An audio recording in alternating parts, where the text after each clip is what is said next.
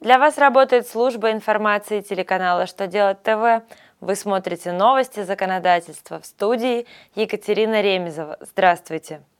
В этом выпуске вы узнаете, какой аквет нужно применять при регистрации юридического лица, какие изменения в Гражданском кодексе вступят в силу с 1 октября, как хотят поступить с нелегально работающими в России мигрантами – Итак, о самом главном по порядку. Как вы знаете, Росстандарт утвердил новый общероссийский классификатор экономической деятельности – АКВЭД-2.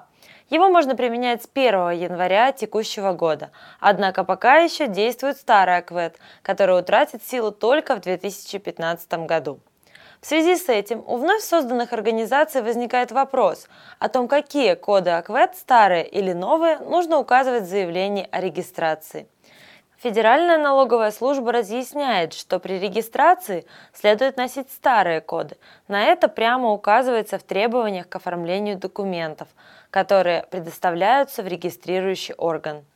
После разработки переходных ключей ведомство планирует без участия юридических лиц обеспечить внесение в ЕГРЮЛ сведений о видах экономической деятельности в соответствии с новым АКВЭД-2.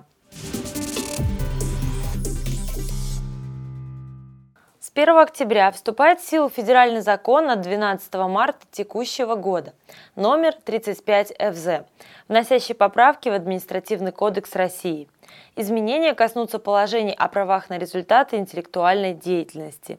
В частности, документ закрепил независимость интеллектуальных прав от права собственности и других вечных прав. Лица, владеющие исключительным правом совместно, могут теперь заключать соглашение о порядке распоряжения им. Закон также изменил требования о государственной регистрации промышленных образцов, уточнил действия, признаваемые ретрансляцией произведений, способы использования фирменных наименований.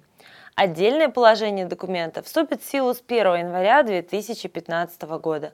К примеру, с этой даты правообладатели смогут представлять право безвозмездного использования произведения неограниченному кругу лиц.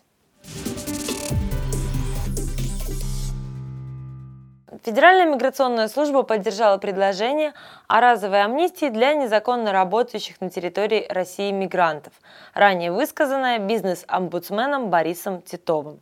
В ведомстве полагают, что эта мера позволит легализовать порядка двух миллионов приезжих.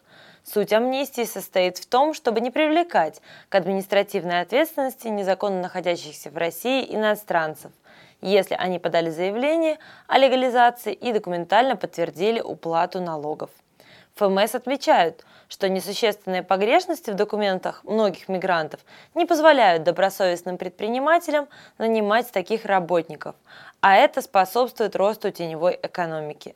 Эксперты считают, что амнистия будет своевременной, но сомневаются в том, что у ФМС хватит ресурсов для ее проведения.